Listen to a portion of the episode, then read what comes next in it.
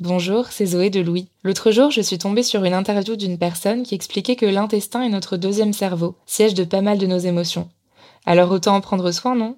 Activia, notre sponsor en ce moment, est la marque spécialisée dans le bien-être digestif depuis plus de 35 ans. Avec Activia, découvrez trois actions, soutien du métabolisme, actif à l'intérieur et apport de nutriments. Le tout toujours avec des probiotiques et le bon goût d'Activia, à retrouver en une multitude de saveurs. Merci Activia pour leur soutien et bonne écoute Activia contient des ferments du yaourt qui sont des probiotiques. Ils vous aident à digérer le lactose du produit en cas de difficulté à le digérer. Activia est source de calcium et de protéines. Le calcium contribue au fonctionnement normal des enzymes digestives et à un métabolisme énergétique normal.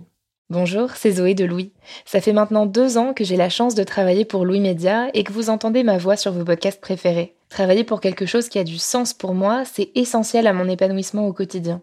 Et vous, comment se passe votre relation au travail? C'est plutôt épanouissant et enthousiasmant ou plutôt boule au ventre et des motivations? Si vous êtes dans le deuxième cas et que vous comptez chaque semaine le nombre de jours qui vous séparent du week-end ou des prochaines vacances, je vous recommande plus que jamais le parcours Chance, partenaire d'émotion. Chance est une communauté d'entraide professionnelle pour aider chacun et chacune à trouver sa place dans le monde du travail. La communauté Chance a une méthode unique qui a fait ses preuves. La première étape, c'est celle du bilan de compétences. En trois mois seulement, vous allez pouvoir redéfinir vos objectifs pro et renouer avec ce qui vous anime vraiment, avec l'aide d'un coach professionnel qui vous sera dédié. La deuxième étape, c'est celle du passage à l'action. Une fois votre projet défini, toute la communauté Chance sera à vos côtés pour donner vie à votre projet. Un collectif hyper engagé, prêt à vous épauler et à vous ouvrir son réseau. Si ce message résonne en vous, je vous invite à vous rendre directement sur le site chance.co pour faire le point gratuitement avec un conseiller et changer ce qui ne va pas ou plus dans votre vie pro. Bonne écoute Louis.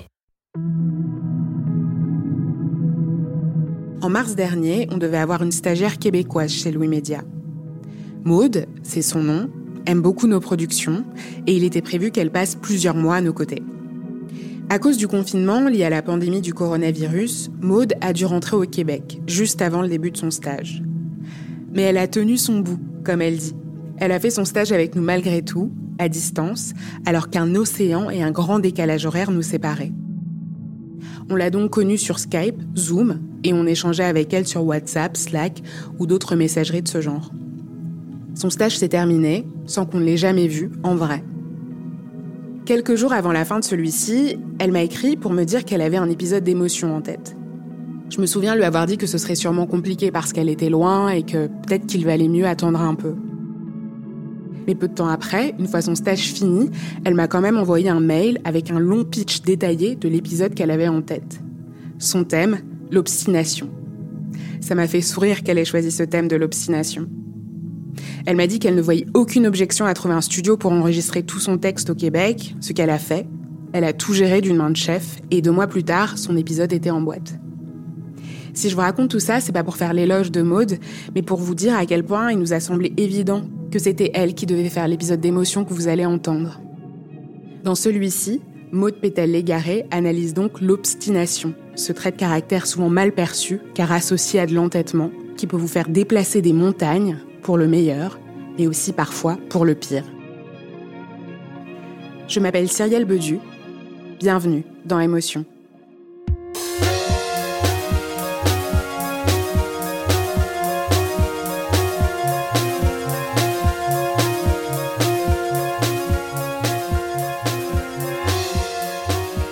Devais résumer mon adolescence en une phrase, c'est ma mère qui me dirait, à la suite de vif échange entre mes deux grandes sœurs et moi, arrête de t'ostiner. Au Québec, parce que oui, je suis québécoise, une personne qui est obstinée, elle s'ostine. C'est une ostineuse ou un ostineux. Mais chez nous, c'est aussi synonyme d'entêtement. Après quelques recherches, j'ai réalisé qu'on a gardé la même prononciation qu'au Moyen Âge. Lorsque la lettre B se retrouve entre un O et un S, elle est muette. Donc, on ne prononce pas le B quand on conjugue obstiné en forme pronominale. On dit je m'ostine, tu t'ostines, il, elle s'ostine, mais on garde quand même le B pour le mot obstination. Bref, ma mère me disait constamment arrête de t'ostiner, car je l'avoue, je suis une grande obstinée. Je suis la plus jeune de ma famille, donc j'ai toujours voulu montrer que j'étais mature. Je voulais toujours avoir raison. Mais derrière cette carapace d'ado, je sais tout, j'avais très peu confiance en moi. Mon entourage a toujours cru que j'allais devenir avocate à cause de mon entêtement. J'en ai même perdu des amis. J'étais incapable d'avoir une discussion sans vouloir avoir raison. Mais de l'autre côté, je pense que c'est l'obstination qui m'a poussé à faire des choses que je croyais impossibles, comme de partir seule à 20 ans en Ouzbékistan, par exemple. Mais alors, pourquoi est-ce que c'est si mal vu, l'obstination? Est-ce que c'est vraiment un défaut? Et en quoi ça peut nous nuire de jamais vouloir lâcher l'affaire? Dans l'ouvrage L'obstination, question de caractère, coédité par les éditions Plomb et France Culture, la philosophe Adèle Van Riet définit l'obstination comme un trait de caractère qui désigne l'insistance excessive dont un être humain fait preuve pour obtenir ou réaliser ce qu'il a en tête. L'insistance excessive. Cette répétition acharnée est propre à l'obstination, m'a précisé Amélie Saïda. Elle est psychologue, clinicienne et co-auteure du livre L'anxiété apprivoisée. Souvent, l'obstination, c'est s'entêter à répéter un même comportement, des mêmes pensées, sans forcément nécessairement observer le résultat. On manque de souplesse un peu dans l'obstination. L'image qui me vient là aussi en le disant, c'est un peu l'idée de, comme la métaphore entre une règle puis un ruban. Si j'essayais de, je sais pas moi, faire mon tour de taille avec une règle, vous savez, les règles traditionnelles de 30 cm qui sont rigides, ben, ça sera pas très utile ou efficace. Versus si j'utilise un ruban de couture qui est beaucoup plus flexible, ben, ça va être beaucoup plus facile. J'ai l'impression que s'obstiner, c'est comme on y va beaucoup avec des règles. Dans, il faut, des je dois, il faudrait que, je devrais. Fait qu'on se permet pas différentes possibilités contrairement à un ruban où on s'ajuste continuellement selon les obstacles qui se présentent euh, en soi, dans notre environnement. Alors, l'obstination, c'est de répéter des actions, mais en étant rigide, en manquant de souplesse. C'est plutôt négatif donc. Ça me fait penser à une anecdote. Quand j'avais 14 ans, mon école a organisé un échange interculturel au Mexique. On a passé l'année à préparer ce voyage. On a fait des levées de fonds, on a suivi des cours d'espagnol, on échangeait avec nos correspondantes mexicaines. Mais à cette période, je n'écoutais pas les professeurs. J'en faisais toujours à ma tête. Je n'arrivais pas à suivre les règles, je voulais suivre mes règles. Au point qu'avant le départ, mes parents ont été convoqués par la direction. Maude n'ira pas au voyage parce qu'elle s'ostine trop on ne peut pas prendre le risque qu'elle n'écoute pas les consignes de sécurité. Toute ma classe est partie et moi, je suis restée à Montréal, penaude, déçue, mais surtout frustrée contre moi-même. Pourtant, quand j'étais jeune, on m'a souvent félicité pour mon obstination, mais dans ces cas-là, on parlait plutôt de persévérance. Je me suis donc demandé quelle était la différence entre la persévérance et l'obstination. Est-ce que c'est la même chose? on voit un côté peut-être beaucoup plus honorable à la persévérance. Hein. Il y a quelque chose euh, de dire, euh, j'ai une valeur, j'ai un, objectif que je veux atteindre et je vais persévérer, je vais continuer en dépit de l'adversité. Ça nous permet de s'approcher de quelque chose qui est important pour nous, même si on rencontre des difficultés. Il y a quelque chose de beaucoup plus flexible, beaucoup moins rigide que l'obstination. Hein. On s'ajuste selon le contexte. Donc, dans l'obstination, je pense que justement, il y, a, il y, a, un manque de flexibilité psychologique parce qu'on va continuer, même si on n'a pas le résultat. Ça nous empêche d'avoir un, de, percevoir les choses avec différents angles, différentes perspectives. C'est un peu comme un, cheval qui garde ses œillères, puis on voit pas tout l'éventail de possibilités. Donc, quand on persévère, on est flexible et face aux obstacles, on n'hésite pas à changer de direction. Mais quand on s'obstine, par contre, comme moi, quand j'étais ado, impossible de prendre un chemin différent. On porte des œillères. C'est cette rigidité qui m'a empêché de partir au Mexique. Quand on parle d'obstination, cette métaphore de l'animal qui porte des œillères revient souvent. Même le philosophe français Michel de Montaigne l'utilise dans son troisième livre des essais publiés au XVIe siècle. Il écrit L'obstination jointe à l'ardeur d'opinion est la plus sûre preuve de bêtise. Y a-t-il une créature aussi sûre d'elle, résolue, dédaigneuse et contemplative, grave et sérieuse que l'âne? C'est donc ça l'obstination? Être têtu comme un âne, foncer droit devant, envers et contre tous, même qu'on va droit dans le mur. Mais en même temps, je peux pas m'empêcher de penser à toutes ces personnes qui ont tenu tête et qui ont finalement eu raison de le faire. Je pense à tous ces scientifiques critiqués par l'Église qui se sont battus pour faire avancer la science. Est-ce que ces chercheurs et chercheuses rigides étaient bien des obstinés? Si c'est le cas, est-ce que ça ne voudrait pas dire que l'obstination peut parfois avoir du bon?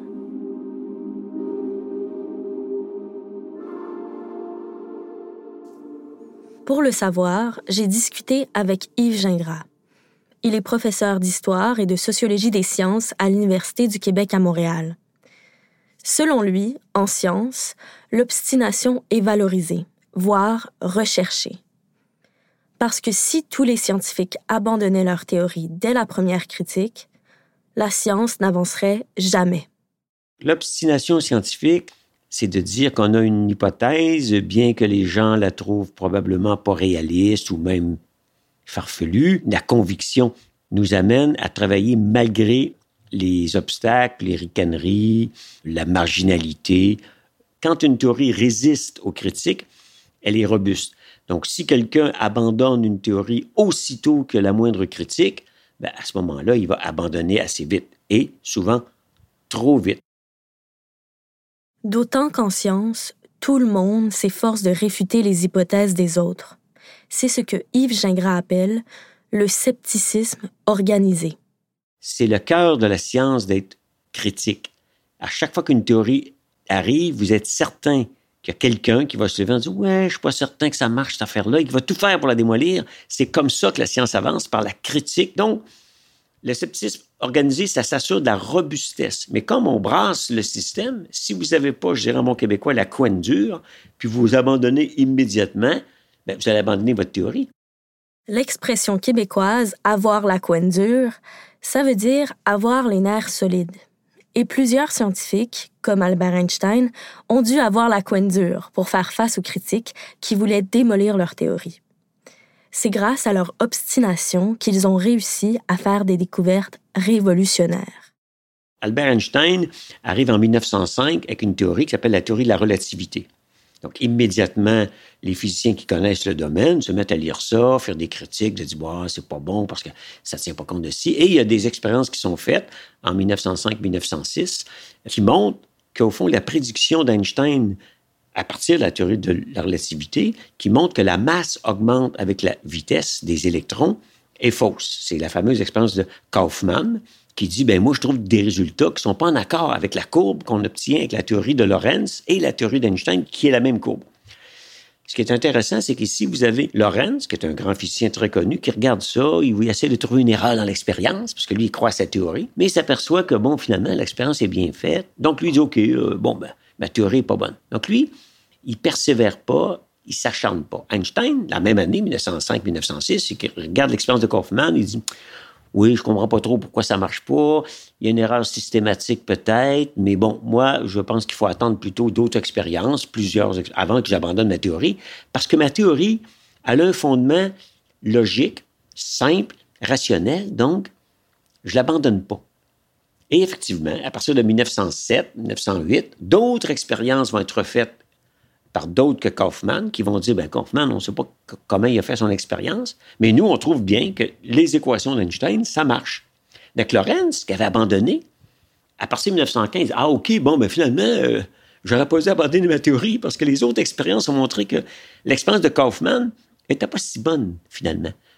moi, je l'avais accepté, mais là, je m'aperçois qu'effectivement, j'aurais dû faire comme Einstein, au fond, et pas l'accepter. Donc, Einstein a tenu son bout. C'est lui qui avait raison. Parce qu'effectivement, les autres expériences ont donné raison à Einstein. Contrairement à Hendrik Lorentz, qui a abandonné sa théorie face aux critiques, Einstein, lui, n'a pas lâché le morceau.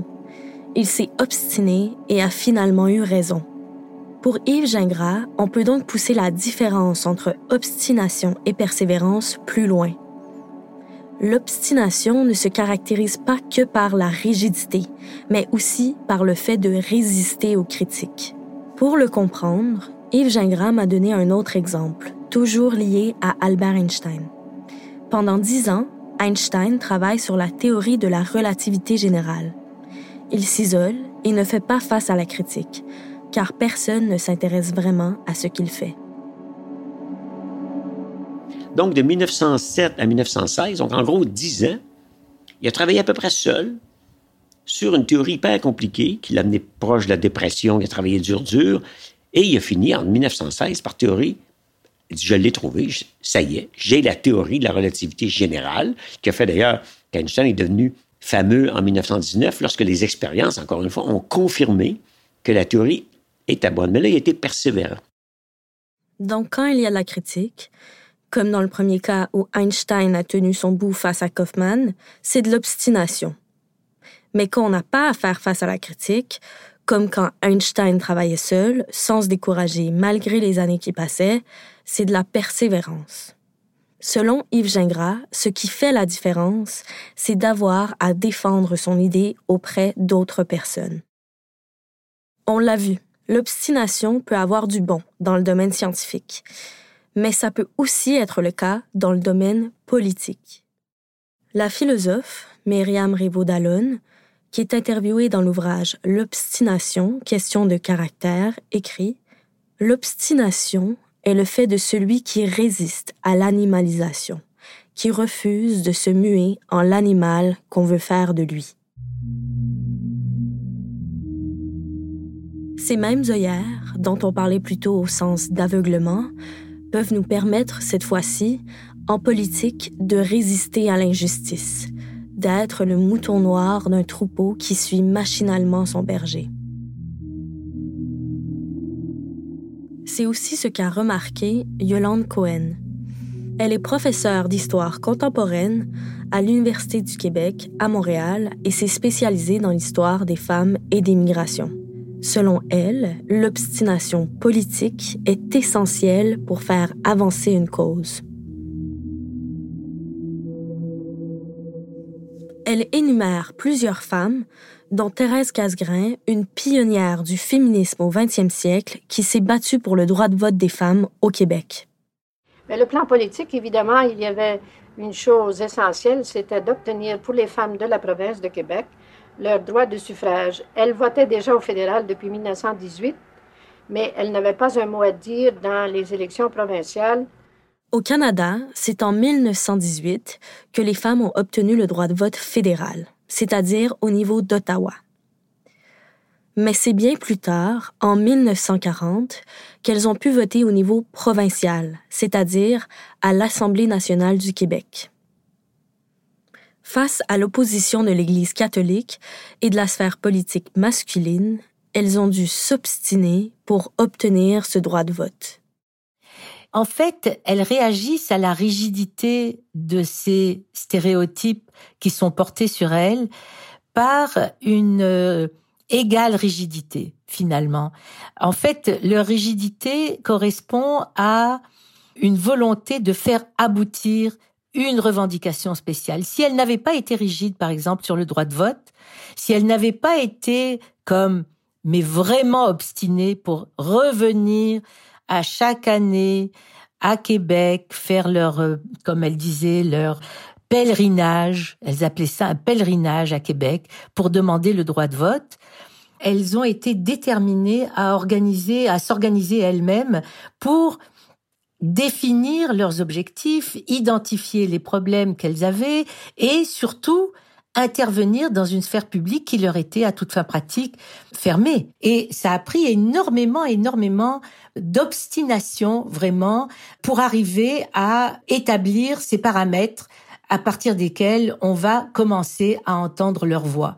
Donc, toutes ces femmes-là ont eu énormément de courage pour sortir des assignations de genre qui étaient très très rigides.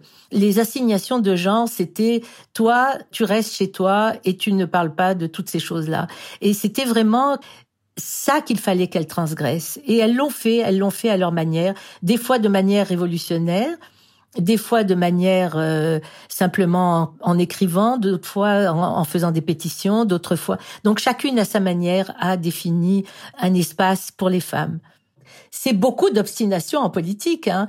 Il fallait une rigidité extraordinaire et une détermination et une obstination déterminante. C'était pas rien. Il y avait l'Église et l'État qui refusaient de donner le droit de vote aux femmes. Ce n'est pas quelque chose d'anodin ce qu'elles ont obtenu. Alors aujourd'hui, on dit oui, le droit de vote a été octroyé aux femmes, mais non, les femmes ont obtenu le droit de vote pour elles. Dans le cas des femmes québécoises, ça a pris plus qu'un acte de courage ponctuel, mais une résistance perpétuelle.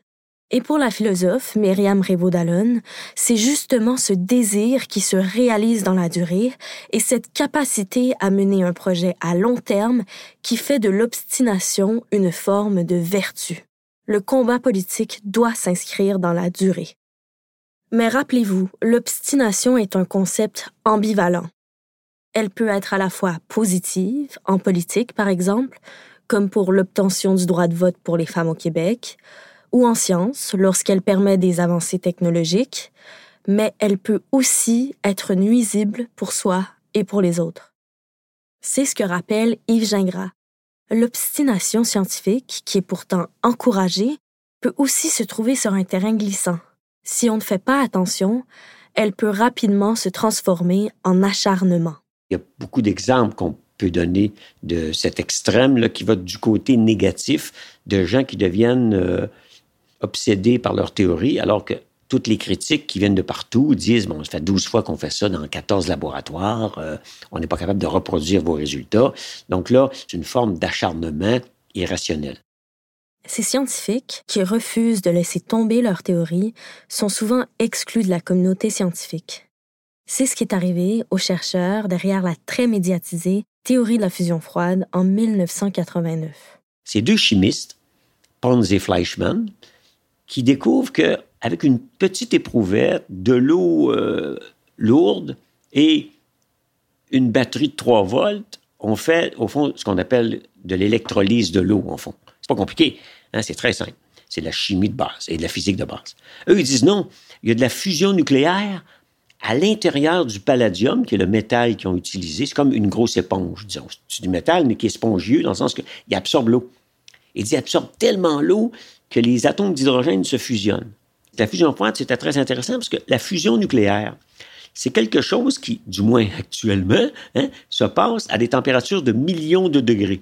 La seule place où il y a de la fusion, c'est dans le Soleil. Hein, qu'il fait chaud là-bas.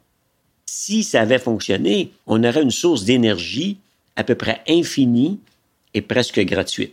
Donc, comme on dit, c'est trop beau pour être vrai. D'où le fait que les scientifiques se sont dit, on va vérifier ça.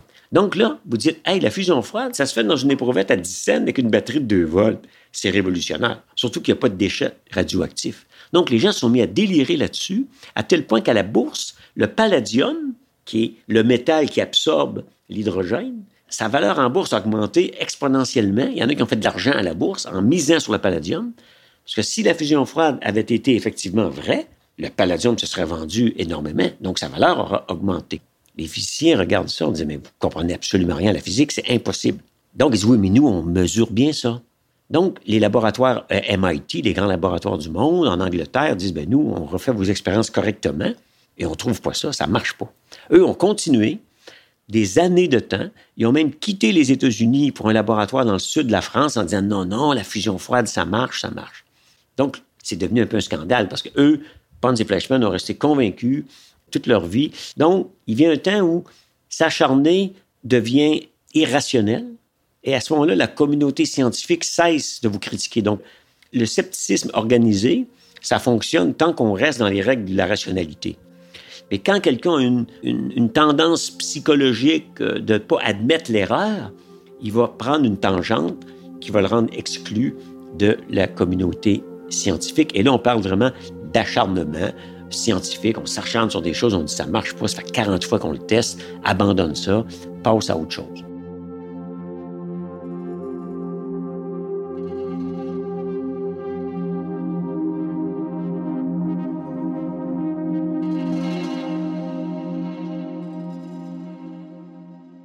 Exclus de la communauté scientifique, les pères de la fusion froide, Martin Fleischmann et Stanley Pons, s'acharnent à faire reconnaître leur théorie.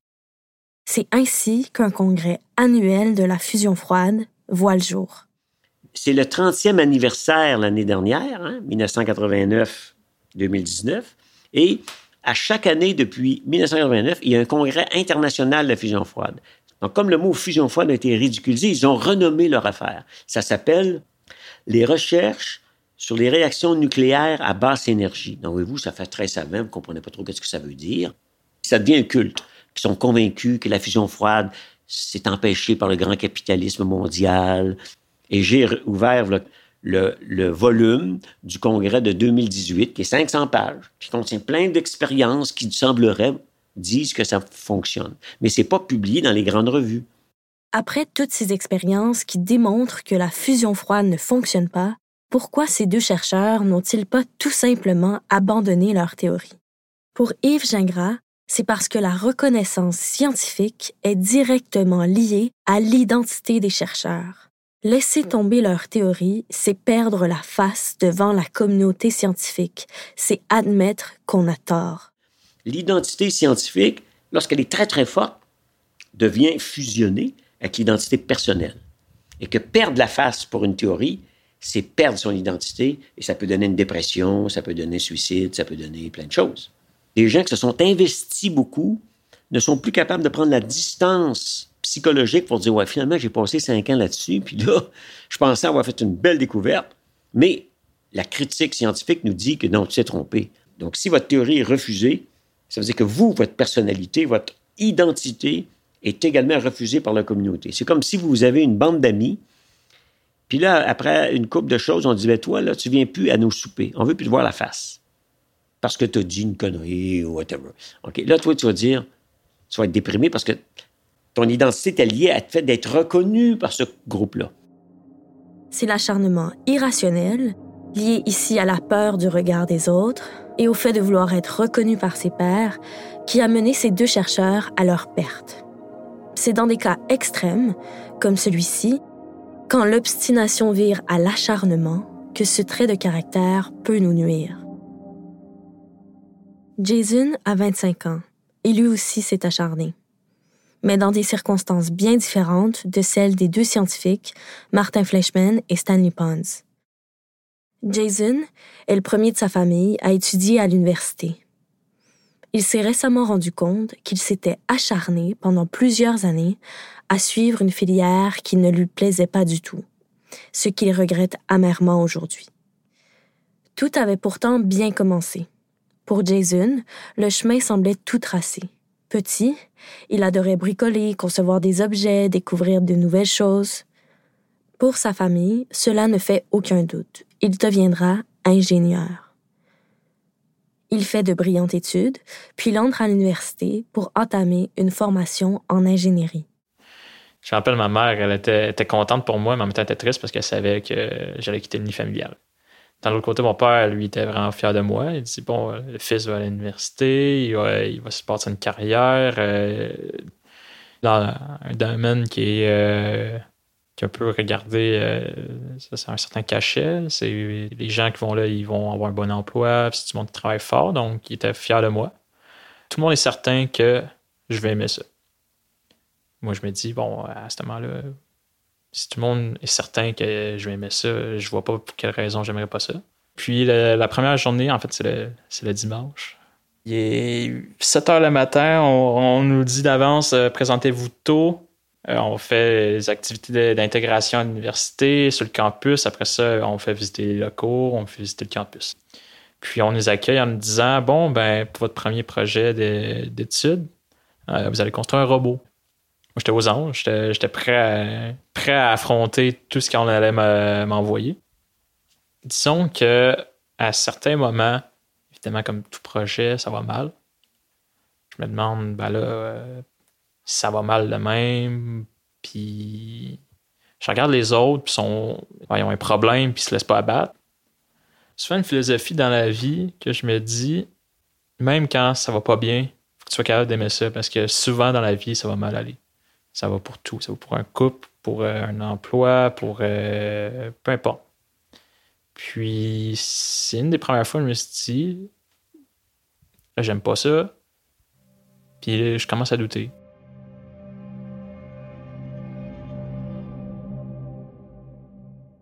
Jason commence donc à douter de sa formation. Il voit que les travaux ne le stimulent pas autant que ses camarades, les exercices l'ennuient, il se demande s'il a fait le bon choix. Mais il continue malgré tout. À l'arrivée des vacances de Noël, il rentre dans sa famille. Tout le monde est content de se voir, euh, c'est l'ambiance festive. Puis évidemment, ben, les questions arrivent. puis comment ça va? C'est la première fois que je quitte l'ennemi familial, donc comment ça va la vie en appartement? Avec tes colocataires, est-ce que ça va bien? Ben oui, ça va bien. Euh, c'est du super bon gars, on s'entend super bien, il n'y a pas de problème. On s'astine un peu pour la vaisselle, mais bon, ça c'est normal. Puis tout ça, mais j'évite sans le vouloir un peu le sujet, tout ce qu'il y a les, cours à l'école. Puis au final, bon, hein, quelqu'un me pose la question, puis les cours en tant que tel, évidemment. Sur le même air d'aller, en fait, ben ça va bien, euh, je réussis bien résultat. Euh, mon cousin m'a dit ben, T'as l'air vraiment passionné, je suis vraiment content pour toi. Ça m'a fait tilter un peu.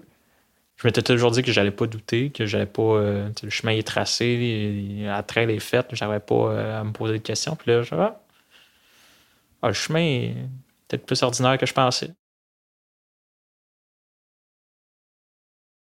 Puis après ça, en revenant justement de tout le bon temps que la famille, ben là, on passe sur les. On retourne à l'école, on retourne à travailler c'est là que dans certains cours, ça va moins bien. Je me demande pourquoi. Puis ça revient à ben je, ça m'intéresse pas. Pourquoi est-ce que pourquoi est-ce que je m'efforcerais à faire quelque chose que j'apprécie pas? Je détestais ça à mourir.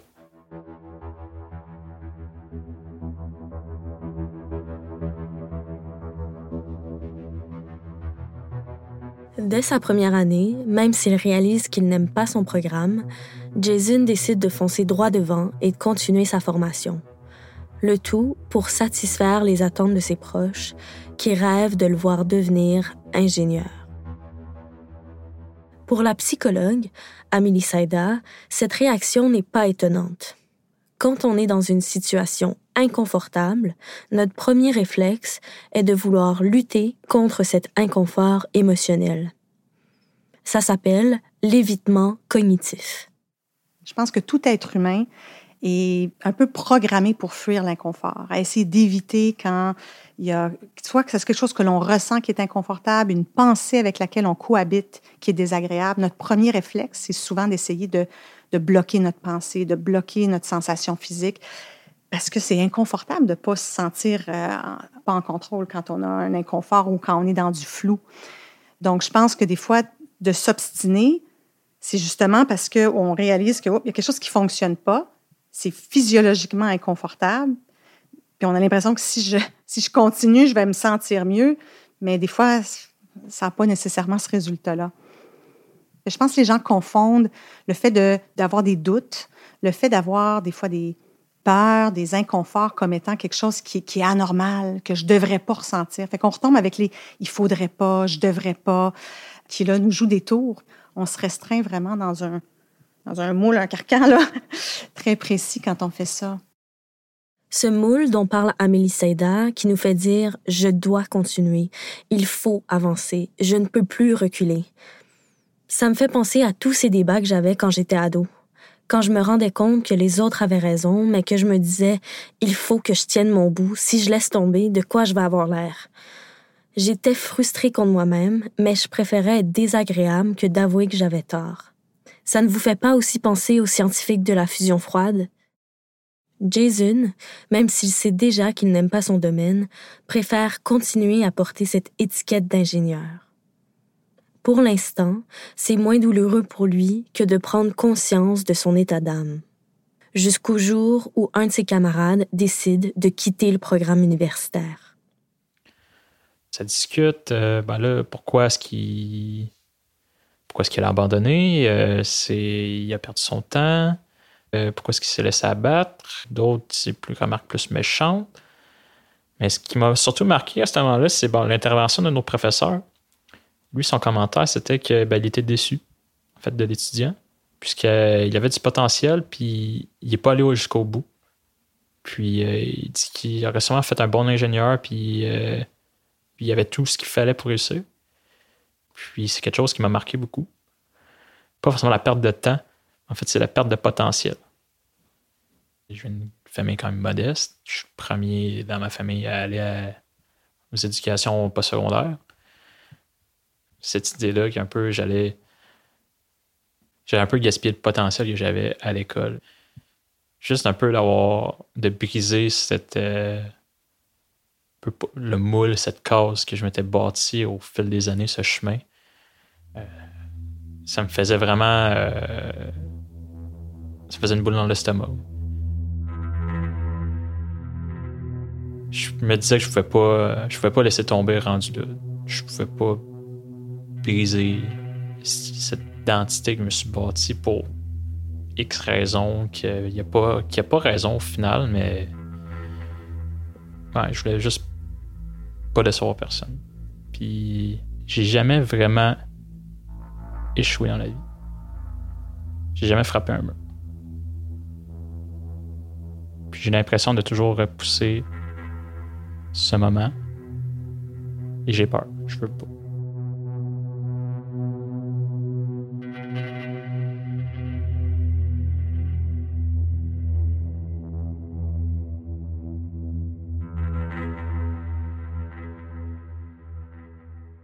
Avoir le vent noué, être stressé, s'isoler et vouloir étouffer ses incertitudes pour ne pas décevoir, c'est ce qu'a connu Jason. Et quand notre objectif premier n'est plus de réussir pour soi, mais par peur de décevoir les autres, on peut en être sûr, c'est de l'obstination. Je pense que les gens confondent vulnérabilité et puis faiblesse. Euh, tendance à penser que quelqu'un qui est confiant euh, va jamais douter, va jamais avoir des peurs, va jamais avoir d'incertitudes. Donc, la vulnérabilité, souvent, c'est perçu comme justement comme quelque chose de faible, alors qu'au contraire, c'est quelque chose d'extrêmement courageux. C'est d'être ouvert à se laisser ressentir de l'inconfort émotionnel tout en allant de l'avant. C'est beaucoup plus courageux d'agir avec de l'inconfort, de faire un changement avec des doutes qu'en absence de doute. Pourquoi, dans le fond, c'est dans quel but? Est-ce que c'est pour avoir raison à tout prix? Est-ce que c'est parce que je continue parce que j'ai peur du changement, j'ai peur de l'inconnu, j'ai peur des conséquences de faire autre chose? Parce que notre tête, souvent, c'est comme un peu une, machine à popcorn. ça fait pop, pop, pop, pop. Il y a toutes sortes d'idées, puis on, en, on va s'en rendre compte seulement quand on a vraiment mal à la tête. Ça fait des heures qu'on s'inquiète de quelque chose ou qu'on a euh, un inconfort. c'est là qu'on tombe dans un mécanisme de lutte. Jason a lui aussi mal à la tête mais il continue sa formation coûte que coûte. Une fois ses études terminées, il devient ingénieur, mais n'aime pas son métier, comme il s'y attendait. Il doit cependant rembourser sa dette étudiante, qui s'élève à 50 000 dollars, soit plus de 32 000 euros. Au fil des années, tellement une, euh, une cause, une, une attente qui s'est bâtie. Je m'obstine à pas à pas changer de chemin. Jason a le sentiment d'être dans une impasse. Mais comment aurait-il pu faire pour changer de direction au bon moment? Comment savoir si on s'obstine pour de bonnes raisons? Pour Yves Gingras, tout est une question d'équilibre. C'est toujours un équilibre difficile à trouver lorsque ça fait longtemps qu'on travaille sur quelque chose. Il y a un double jeu. Plus vous avez mis d'énergie, donc de temps, plus vous allez peut-être avoir peur d'abandonner. Vous allez, écoute, j'ai mis 10 ans là-dedans. Au lieu de dire, ben non, là, ça fait 3 ans. C'est un peu comme un investissement à la bourse. Vous dites, ben là, je mets de l'argent, je mets de l'argent là-dedans. je commence à en perdre, en perdre. Il faut arrêter un Il faut dire, OK, j'arrête d'investir là. On ne peut pas dire, j'ai investi un million, m'en remettre un million. Non, ça veut dire que tu vas perdre 2 millions. Si tu as perdu un million, tu arrêtes. Tu dis pas, ben, on va me remettre un million. C'est comme les joueurs. Ils ont perdu un million, hein, ils jouent aux cartes, puis ils vont mettre un autre million. Non, non, non, faut arrêter. On appelle les, les coûts en sunk cost dans la théorie euh, économique. Les coûts du passé, il faut les oublier. Rationnellement, il faut arrêter. En économie, la théorie des sunk costs dont parle Yves Gingras, ce sont les coûts irrécupérables. Ça me fait penser à une personne qui a mis cœur et âme dans son entreprise et qui, même si elle voit qu'elle va s'effondrer, continue malgré tout d'investir. C'est bon aussi pour les couples qui restent ensemble par peur d'avoir gaspillé des années et par peur de l'inconnu. Et repensons aux chercheurs de la fusion froide ou au parcours de Jason. Les coûts irrécupérables sont les années d'investissement professionnelle, intellectuelle et émotionnelle. Ça me fait penser à mon père, qui était entrepreneur et qui est pourtant lui aussi obstiné. Je dois tenir ça de lui. Il m'a toujours dit que quand on dirige une entreprise, il est bien plus courageux de savoir changer de direction que de continuer à couler. Pour la psychologue Amélie Saïda, pour ne pas se trouver dans l'impasse dans laquelle se trouve Jason, il faut déjà éviter d'utiliser le terme abandonner. Elle a même un truc pour nous aider à nous rendre compte du moment où on peut basculer vers l'acharnement. C'est l'acronyme du ROC. R, comme je ralentis, au lieu d'agir sur l'impulsion.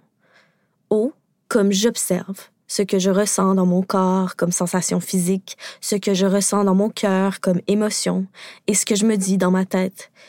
Et C, comme choisir, pour mieux choisir la direction que je vais prendre qu'est-ce que je ressens à l'intérieur de moi? Qu'est-ce qui se passe? Qu'est-ce que je ressens comme sensation? Est-ce que je me sens bien? Est-ce que je me sens inquiet? Est-ce que je, ressens des doutes? Se permettre cet espace. Il ne faut peut-être pas nécessairement mariner dans de l'inconfort, mais au moins se permettre quelques instants pour observer qu'est-ce qui se présente avant de prendre une direction. Juste se poser un peu plus de questions sur si je continue dans telle ou telle direction, je le fais pourquoi?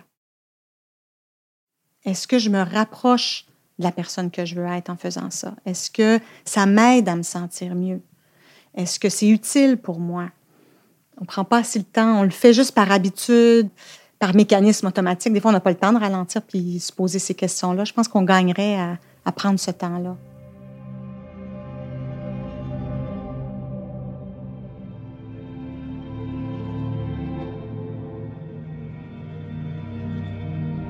Mais de faire ça, ça implique ressentir des doutes, ça implique faire face à de l'inconnu. Puis ça, c'est pas confortable. Fait que des fois, on va juste continuer dans quelque chose qu'on connaît parce que c'est connu, c'est pas ce qu'on veut, ça n'a pas le résultat qu'on souhaite, c'est désagréable, mais c'est un terrain qui est connu. Aujourd'hui, sans s'en rendre compte, Jason est à la deuxième étape de la technique du rock d'Amélie Saïda. Il a ralenti pour comprendre comment il en était arrivé là et observe maintenant ce qu'il ressent. Sa prochaine étape, choisir. Dès qu'il aura assez d'expérience dans le domaine de l'ingénierie, il souhaite se tourner vers l'enseignement. Ce que j'aurais à conseiller, c'est d'arrêter de penser avec sa tête, de se trouver des défaites, toujours trouver des raisons pour pas suivre son intuition. De nos jours, je trouve qu'on dit souvent qu'il faut penser avec notre tête. Parce que c'est un monde sérieux, puis c'est difficile, mais je pense qu'on devrait écouter notre cœur plus souvent. Parce que au final, ne pas avoir écouté son cœur, ça fait se donner des mots de tête à la fin. Je suis convaincu que ma famille serait là pour euh, me supporter peu importe. L'idée que ma famille serait déçue de moi parce que ben, je laisse tomber mon emploi, ou même quand j'étais aux études, de laisser tomber mes études. Au final, c'est juste quelque chose que je me suis imaginé moi-même, que je me suis fabriqué. Parce que je sais qu'au final, il euh, m'aurait supporté peu importe. Au final, l'idée que ma famille serait déçue, c'est un peu juste euh, pour pouvoir euh, me donner une excuse pour ne pas vaincre mes propres peurs. faut vivre pour soi-même et pas pour les autres. Ce que dit Jason, je l'ai compris aussi. Se rendre compte qu'on s'est trompé, accepter de montrer sa vulnérabilité, montrer qu'on a des doutes, ça ne devrait pas être honteux, ni nous faire peur. Oser montrer ses failles et sa vulnérabilité, ça peut même nous éviter des résultats non désirés. Comme pour Jason, de dépenser 50 000 dollars pour une formation qui ne nous plaît pas, ou d'être la seule élève à ne pas partir en voyage au Mexique, par exemple. Je pense qu'aujourd'hui, c'est moins désagréable pour les autres de discuter avec moi, parce que j'ai un peu plus compris ça. Et si jamais je me remets à être trop obstinée, je pourrais toujours utiliser la technique du rock. Mais il faut pas oublier que l'obstination peut aussi apporter de bonnes choses, tant qu'elle ne vire pas à l'acharnement. Après tout, c'est grâce à des femmes obstinées que je peux voter aujourd'hui.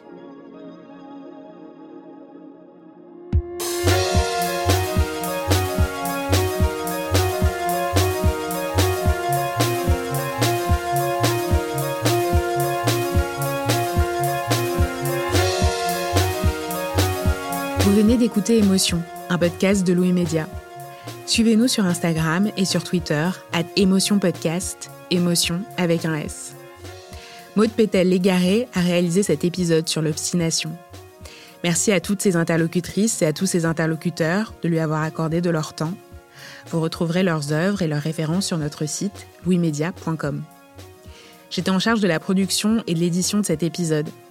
Bastien Lamour, du studio Syllab à Montréal, s'est occupé de l'enregistrement.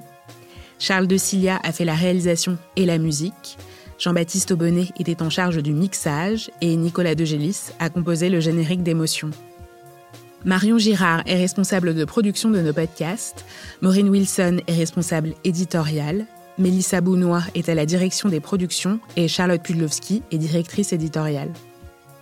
Émotion, c'est un lundi sur deux, là où vous avez l'habitude d'écouter vos podcasts, iTunes, Google Podcasts, SoundCloud, Spotify ou YouTube.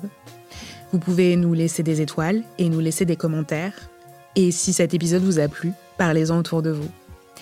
Et si vous aimez Émotion, vous aimerez peut-être nos autres podcasts, comme Travail en cours, le Book Club, Entre ou encore Le Petit Dernier, Passage, qui est un podcast d'histoire vraie qui questionne notre point de vue. Bonne écoute et à bientôt.